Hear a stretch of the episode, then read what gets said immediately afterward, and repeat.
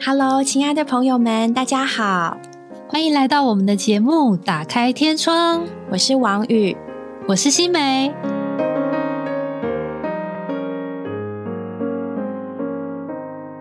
Hello，亲爱的朋友们，又到了我们打开天窗的时间。今天我们邀请了一对很可爱的母女一起上节目，欢迎静贤姐，欢迎小新。Hello，Hello，大家好。为什么会邀请他们呢？呃，一面来说，有也是我自己有一个女儿，就是每一次呢，看到静贤姐和小新互动的过程，都让人觉得很有爱，而且很甜美。然后可以看到一对母女之间相亲相爱的光景。那大家也知道，母女之间是特别容易相爱相杀的，因为彼此很了解，然后又同为女性，那个关系的纠葛程度，有的时候真的不是一般人可以理解的。但是呢，小新和妈妈就活出了一种让我很羡慕的样子，觉得很希望自己跟自己的女儿在孩子成年之后，可以一直的保持这样好的关系。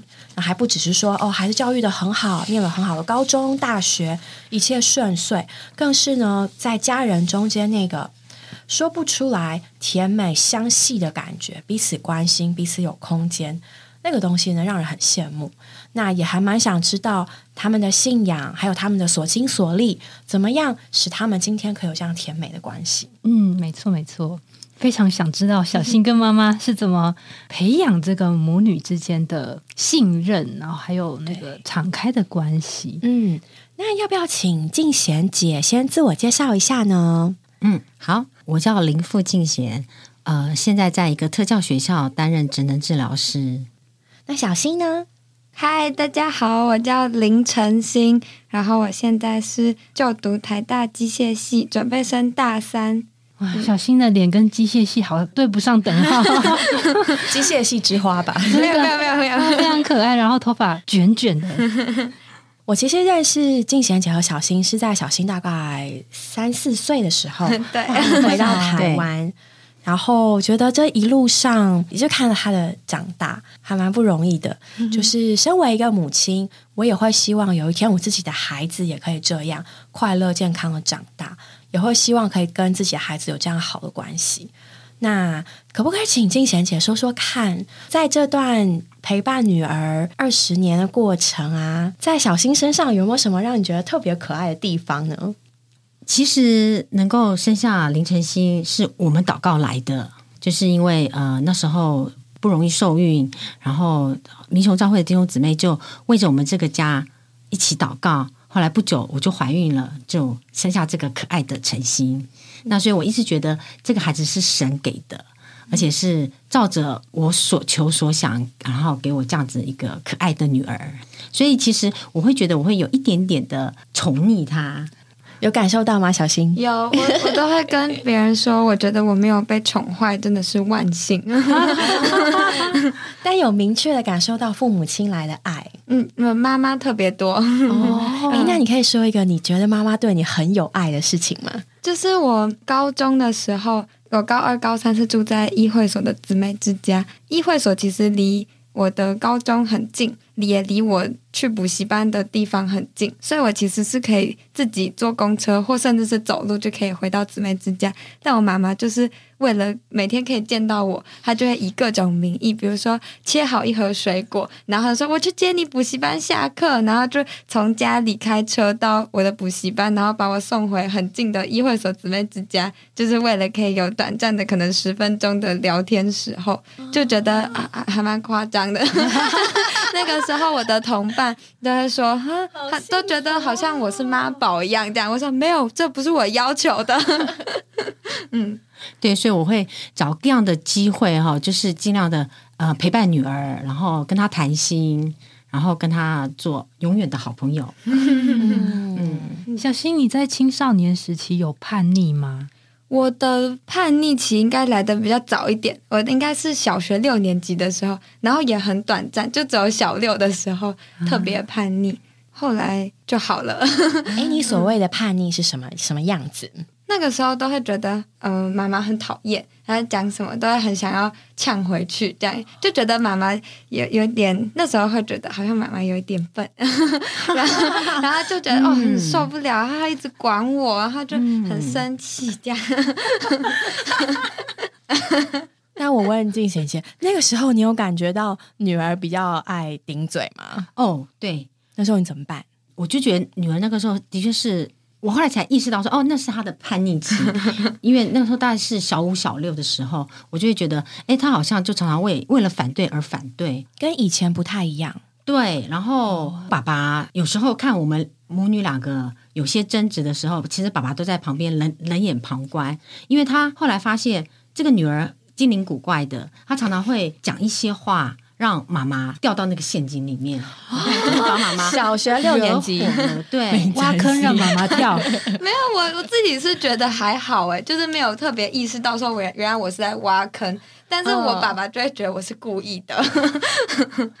那所以其实他这一段叛逆，其实是对我而言，我会觉得，呃，就是我后来才终于明白说，哎，为什么以前听了很多信息说，其实孩子他从一出生，他的眼睛就看着父母的行事为人，看着父母亲的说话态度，然后他其实一点一点的，就像照相机印到他的脑海里面，然后这个印象是一辈子他不会忘记的。所以其实我后来我才深深体会到说，其实全世界最了解父母亲的，就是最了解我的，应该是我的女儿。嗯，因为我发现他可以非常的透彻的看穿我跟爸爸之间的一些互动，或是我跟他之间的一些互动，所以呢，他可以知道说他讲什么话的时候，我可能会很开心，或是他讲什么话的时候，我就会暴跳如雷，或者是说我们在讨论一些事情的时候，他其实可以很清楚的知道爸爸妈妈其实希望他往哪个方向做选择。虽然我们都会常常跟他说啊，没关系，我们只是给你一些意见哦，啊，但其实你都知道，对，然后然后我们都会跟他讲说，哎，我我只是给你一些意见哦，然后最后做决定还是你自己做决定哦。那可是后来女儿才会跟我讲说，她其实，在我们谈话聊天的过程当中，她其实可以很清楚的观察到爸爸妈妈其实想要她做什么样的决定。所以我其实我在她身上我学到一件事，就是我们的个性，她非常非常的了解，而且我觉得。呃，就像我从小跟他说的，我们是一辈子的朋友，对，那所以我会觉得，哎，到后来，哎，女儿慢慢长大了，她真的可以成为我我的朋友，就是后来我有很多的心事，我觉得我可以跟她分享，而且她也可以从她的一些理解当中去帮助我去厘清一些问题。对我后来就发现，哎，孩子真的会慢慢长大，而且会慢慢懂事。这样，对。那甚至我觉得有一次我印象中非常深刻，就是那一次的叛逆，我们吵的那次真的吵得很凶，然后我还蛮难过，也蛮生气的。女儿当场跟我说了一句话，我觉得让我自己受到很大的震撼。她后来就就跟我说：“她说妈妈，你知道吗？其实我知道我讲什么话你会生气。”因为我跟爸爸都非常了解你，我们为了不要踩到你的地雷，所以我们会避开一些话，或是避开一些事情。其实我那次听到听到，其实我蛮震惊的，因为我一直觉得我是一个很尽心竭力的好母亲，然后我也是尽量做一个呃娴熟殷勤的一个妻子，这样，所以我一直觉得。我很努力的在扮演好这些角色，可是我那次我才深深的震撼到，说我自以为这些完美的角色，其实常常是别人帮我塑造出来的。嗯，就是因为我的女儿她知道，哎，怎么样可以讨妈妈的欢喜，怎么样可以不让妈妈生气。我的先生他也知道怎么样可以不会踩到我的地雷，可以让我就是看起来显得很温柔。对，是的，所以我后来才深深的体会到说，哦，原来我的完美的形象其实是很多人在旁边帮我塑造出来的。对，这是一个非常深刻的自省，哎，蛮对，蛮蛮受激励的。就哇哦，就是作为一个母亲和妻子，能够在孩子身上得到这样的学习。我刚刚也听静贤姐说，你觉得你和孩子是一辈子的好朋友。那其实这个想法在嗯，可能是比如说我们上一辈里面，它并不是那么的普遍。我想问静贤姐的是，这样的感觉啊，跟这样的信念，是你从你的父母那边继承下来的呢，还是你从你的专业这边学得的？还是为什么你会有这样的一个信念，觉得对父母和孩子是可以成为一辈子的好朋友的？呃，我的原生家庭应该是没有这种观念哈，因为我的父亲年纪比较大，那所以呃，父亲对我来说其实是比较严肃，然后比较不容易亲近的，对，所以我一直很渴望说，呃，我可以有。可以像朋友一样的父母亲，那当然我我想我我自己的专业可能也给我有些帮助，因为职能治疗师嘛，所以儿童发展、成人发展，哦，那甚至我后来去念了高龄者教育，对整个到甚至到老的一些发展，其实都非常的清楚。对，所以我就希望说，哎，将来如果我有自己小孩的话，我一定要跟他成为一个很好的朋友，嘿，然后可以跟他一起谈心。对，哎，小新，你还记得那一次跟妈妈很严重的冲突是在吵什么吗？完全没有印象，就是因为他是后来好像有一次要做什么，也是这种家长的见证，对，然后他就有跟我讨论，觉得他要怎么讲，他就讲这件事情，就其实我完全没有印象，我讲的这个话，然后也没有印象这个事情，但他好像印象很深刻，所以的话讲哦，好像依稀有这么回事，嗯，所以其实你根本不记得我们到底嗯。吵了什么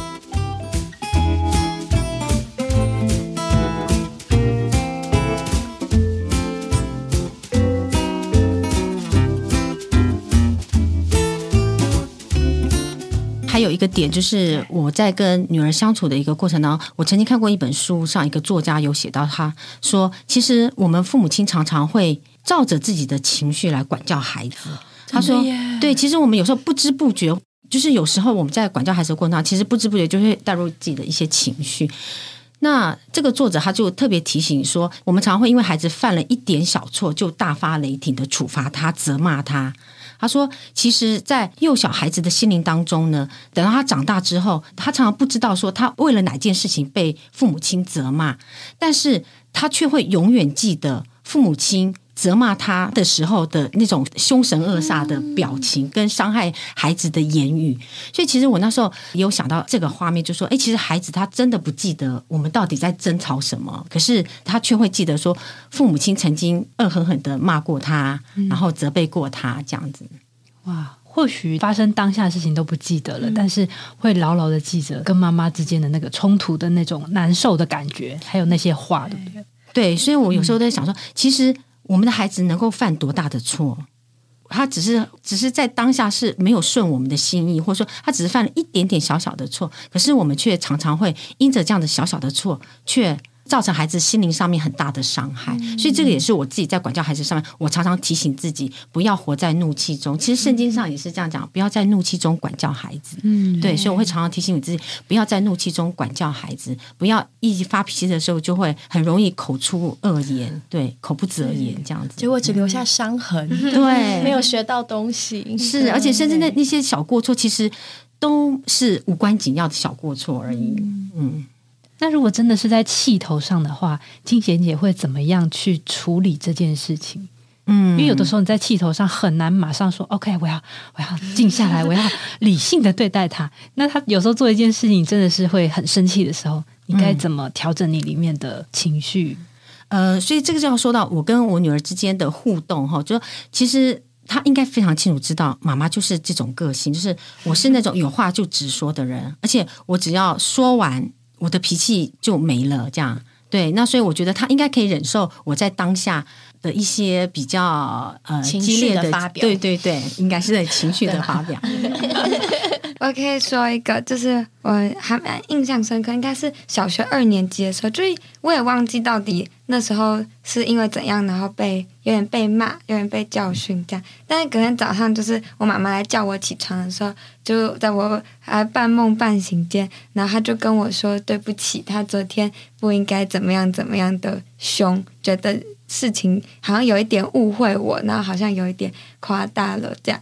然后我就印象很深刻，就我妈妈跟我道歉呢，这样对，就觉得就是可能真的有的时候很难抑制那个怒气，但如果爸爸妈妈可以放下面子，放下身段，就是小朋友都会觉得心里很呃很温暖。对，原来我的爸爸妈妈是会跟我道歉的。对。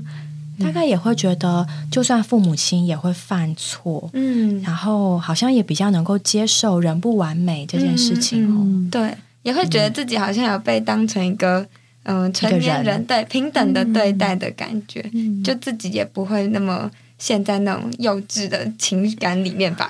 这个话真的很有趣，就是爸爸妈妈越把孩子当成一个成年孩子，嗯，来对待的时候，其实孩子的心理上是不是会更加成熟？嗯，对，其实我在跟女儿相处的过程当中，其实我一直都是把她当成一个大人看待，因为所有的事情我会跟她商量，对我们想要做什么事情，会跟她跟她交通这样子，嘿，甚至家里发生的大小事情，我们都会让她知道，嗯，大小事情都会让她知道，对，就像你和呃朋友或家人这样讲说说哦，现在什么事情啊，发生什么？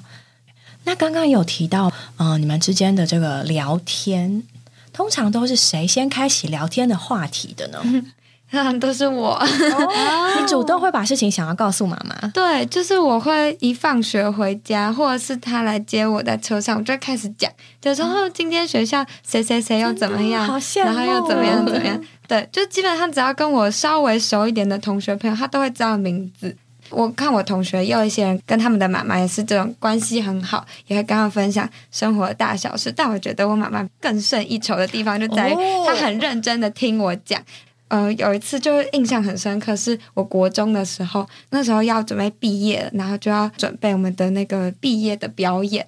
那我有有几个同学那时候就要来我们家。借舞蹈教室练习跳舞，这样。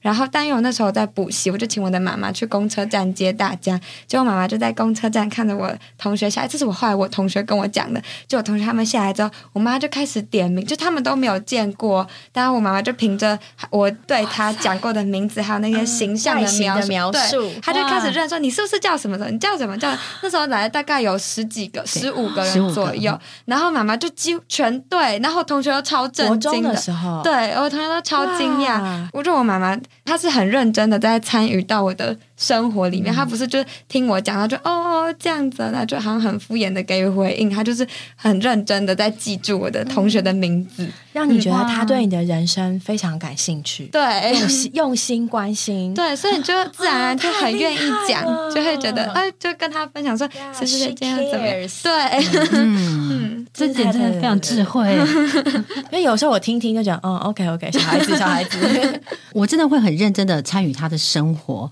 因为我就一个女儿嘛，所以其实我非常的宝贝她。那其实我也很怕她很孤单。对，那所以我为什么会从很小的时候就很积极把她带到教会生活中？因为我很怕，只是一个一个孩子这样子会很孤单的长大。那我觉得在教会生活中就有这么多的同伴，就不会害怕了哈。那我当然会非常积极参与她的生活，是这样我才能够从他交往的朋友当中去了解他到底是跟哪些人交往。因为我知道孩子小的时候是在我们的手中。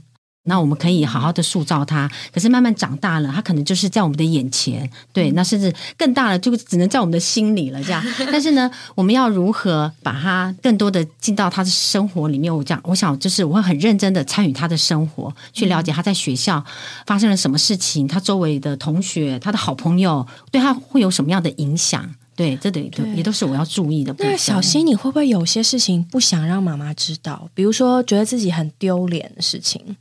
好像还好，我都我会就我自己就是发生很多事情，我会觉得很好笑，然后我就会跟他说我今天怎么样怎么样，这样很好笑，这样对。当然会有一些就是当下会觉得不想讲，可是可能就过了两三年之后，某一次我就会突然间跟他说：“哎，其实我那个时候怎么样怎么样，也有怎么样。”还是最后会告诉他。嗯，那静贤姐，如果你感觉到说哦。其实你想知道某一方面多一点，但他好像当下不想讲的时候，你怎么办呢？嗯，当然，我觉得每个人都有每个人的隐私，而且每个人心里都有一个角落是他不想让人家碰触的。那我觉得我也会尊重他，哈。但是呢，我会从各方多方旁敲侧击，让他很愿意自然而然的跟我讲这样子。这真是一种智慧。小新，你有没有什么还没有让妈妈知道的秘密？现阶段好像应该她都知道。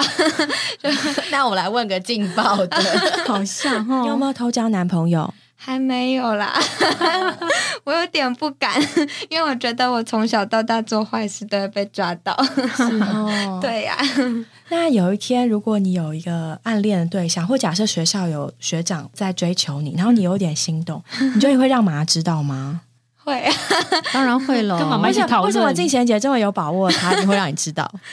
因为现在可能就有有现在进行式，我们就在我就会帮他讨论这样子，对，哈看看这个人到底合不合适？对对对是的，嗯，对，所以这些话题在你们中间也是非常自然而且坦然的可以讲出来的哦。我觉得他比我还要在意这种事情，就是感情方。还有有时候就可能甚至我都没有意识到事情，就只是跟他讲说哦怎么样，就是只是阐述客观的事实，这样他就会诶捕捉到一点点，然后他就会就会很积极这样。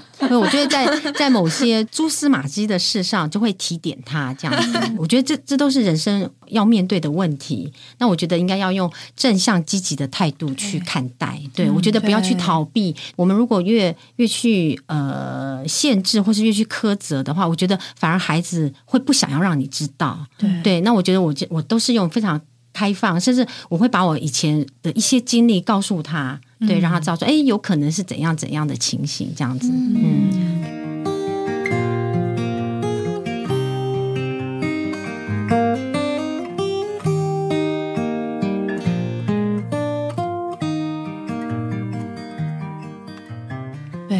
贤姐也提到说，每个人心中都有个小角落。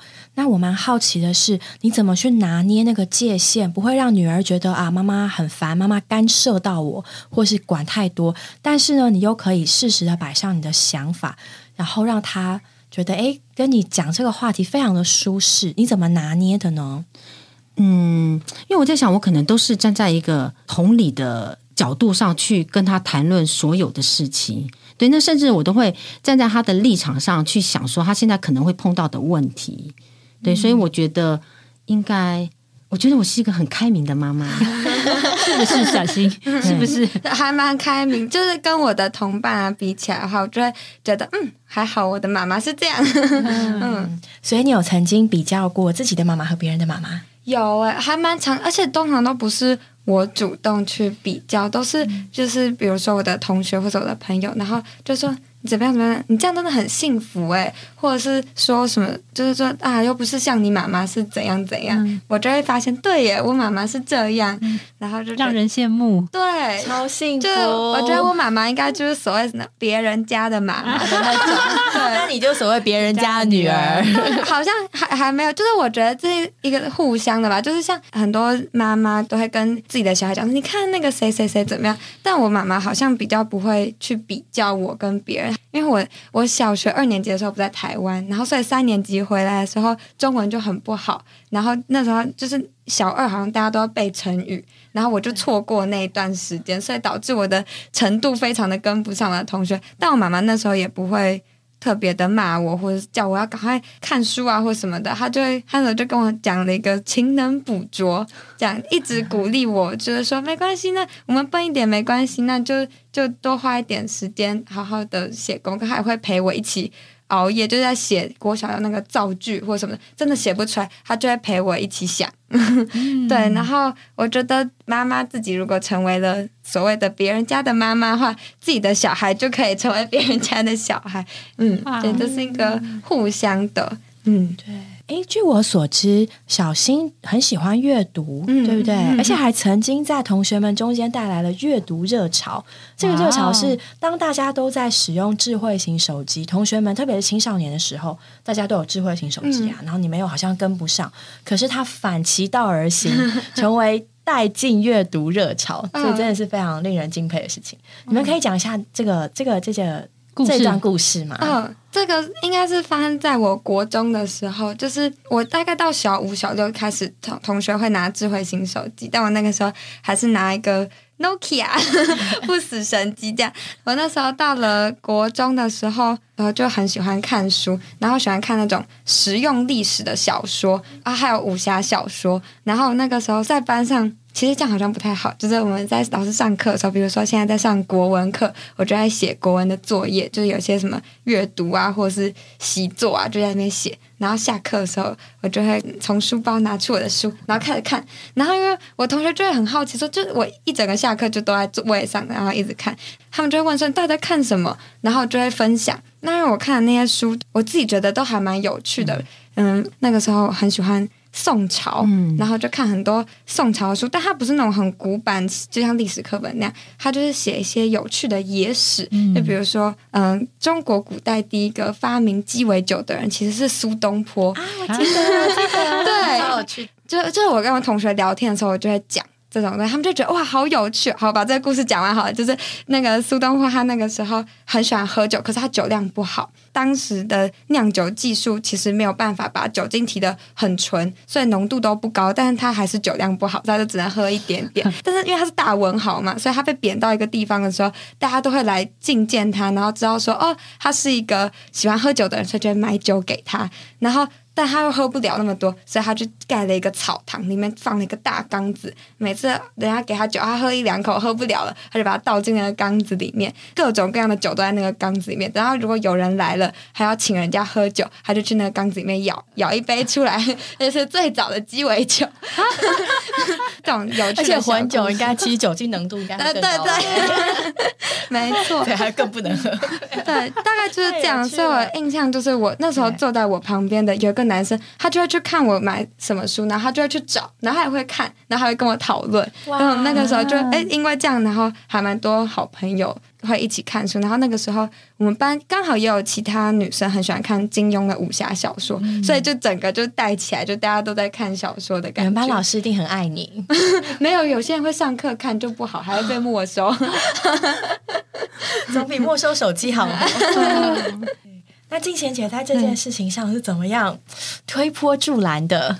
你听陈星在讲说，哎，他看的书，然后他会分享出来，你就觉得说，哇，他看的书怎么这么的有趣？对，那所以其实知道说到我们家从小的一个习惯，其实我们家是不看电视的，所以从陈星一出生开始，其实我们家有很长很长一段时间是没有电视的，就是没有电视机。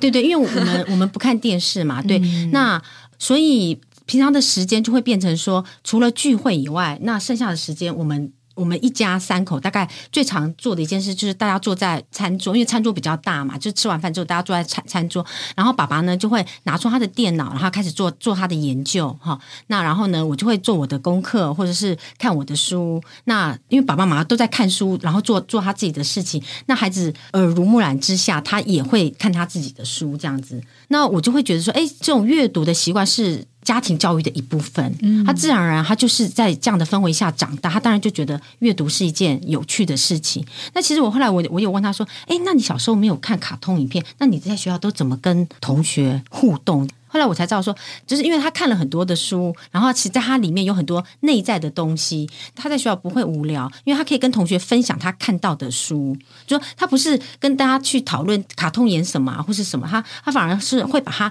所读到有趣的东西分享给别人。那因为我他小时候我有跟他讲说，你要交有质有量有多文的朋友嘛。对，那所以如果你可以找到一个有多文的朋友的话，你可以从他身上学到很多东西。那你自己当然也要成为一个博学。学多文的人呐，这样别人也才会乐意跟你在一起。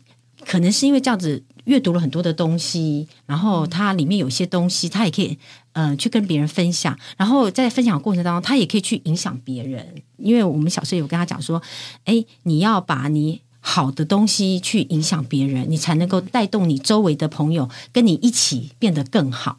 那所以我想，这个阅读的能力应该就是慢慢这样子培养起来的。嗯。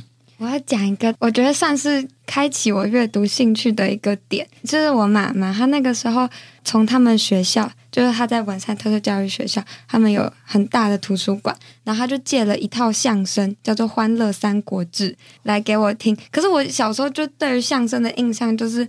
因为我都 get 不到那些笑点，就是可能读的不够多，对，然后就觉得很无聊，又不想听相声。他那时候就讲了一段那个相声里面很有趣的呃小段子，他在讲说什么，有的人的人生经历是黑白的，但有的人的人生经历是彩色的，黑白的就像什么。就像猫熊，它就是每天都会睡觉，呃，睡饱了吃，吃饱了睡，睡睡掉下来，然后再爬上去继续睡，然后再吃，这样哦，不对，不是猫熊啊，无尾熊，对。然后说有的人人生就是这样。但也有呢，他在因为这是《欢乐三国志》的引文，然后他就讲说，就像这些英雄们、豪杰们，他们活出来的人生就是很充满色彩。然后那时候就觉得，哦，那个无尾熊故事好好笑，那我来听看看好了。然后就开始听，然后一听就爱上。所以就是为什么我后来读的书都是这种历史书，就是就是从这个开始发迹的这样。嗯，就因为听听相声，然后开始对。嗯，《三国志》《三国演义》有一点认识，然后就是找书来看，然后就开始就一发不可收拾，对，就启动他对历史的兴趣。对对，那我会觉得，因为我可能我是职能治疗师啦，所以呃，我可能会从很多学习的角度来看，因为我觉得看电视、使用三 C 产品，其实会。抹杀孩子的想象力跟创造力。那所以，我从从他很小的时候，我们大概就是直接用故事绘本跟他说故事。那或者是，我觉得听觉学习是一个很好的学习方式，就是因为呃，你必须要有很好的专注力，你才能够把东西听进去。然后听进去之后呢，因为你没有画面，你必须要有很丰富的想象力，你才能进到这个故事里面。所以，我觉得听觉学习对孩子的成长是一个很好的刺激。嗯，对，所以我那时候就鼓励他听欢。《三国志》或者是张曼娟的小学堂，然后还有那个就是网络上可以找到很多的相声，因为其实很多的相声，其实他们的段子或是他们的字词都是非常非常有深度的。那我觉得孩子在听的过程当中，他其实是可以训练他很多很多的能力。真的非常谢谢静贤姐，不仅提供听众许多实行的方法，更和我们分享了这些方法背后的理念。我觉得今天最珍贵的就是看到亲子之间是彼此互相的。妈妈本身在育儿的过程中就不断学习和反省，甚至体悟到：哦，原来我所以为的完美不是我去做到的，是身旁的人替我塑造出来的。因而，在整个家庭关系、亲子关系里面，就产生了一个根本性的改变，就不是在追求当一个完美妈妈。而是呢，愿意接受冲突和挫折，并且不断的追求成长。那女儿呢，也看见并且体会妈妈的用心，很自然的就认真起来，认真的被爱，也认真的爱。这个关系是在彼此互相之间共同经营而往前的。那同时，不晓得大家会不会好奇？事实上，就是人生中充满了艰辛和挑战，哪来这么多爱呢？妈妈爱女儿，女儿爱妈妈，有这么简单吗？我想说的是，你所看到这个幸福的家庭，其实经历了许多人所不知的为难，他们是在沉重的打击中挺过来的。关于这段故事，我们在这里要先卖个关子，请大家关注我们的相关节目《二胡谈心》。下一集我们还会继续聊聊，那爸爸在育儿过程中那个不可或缺的重要性是什么呢？以及妈妈如何运用一个现代村庄的力量来培育女儿？敬请期待，我们下次再见喽，拜拜！我们今天的节目就到这里结束了，谢谢各位的收听。如果你有想和我们说的话，欢迎留言或来信给我们。也别忘了在 Podcast 平台上订阅我们，我们下周再见喽，拜拜。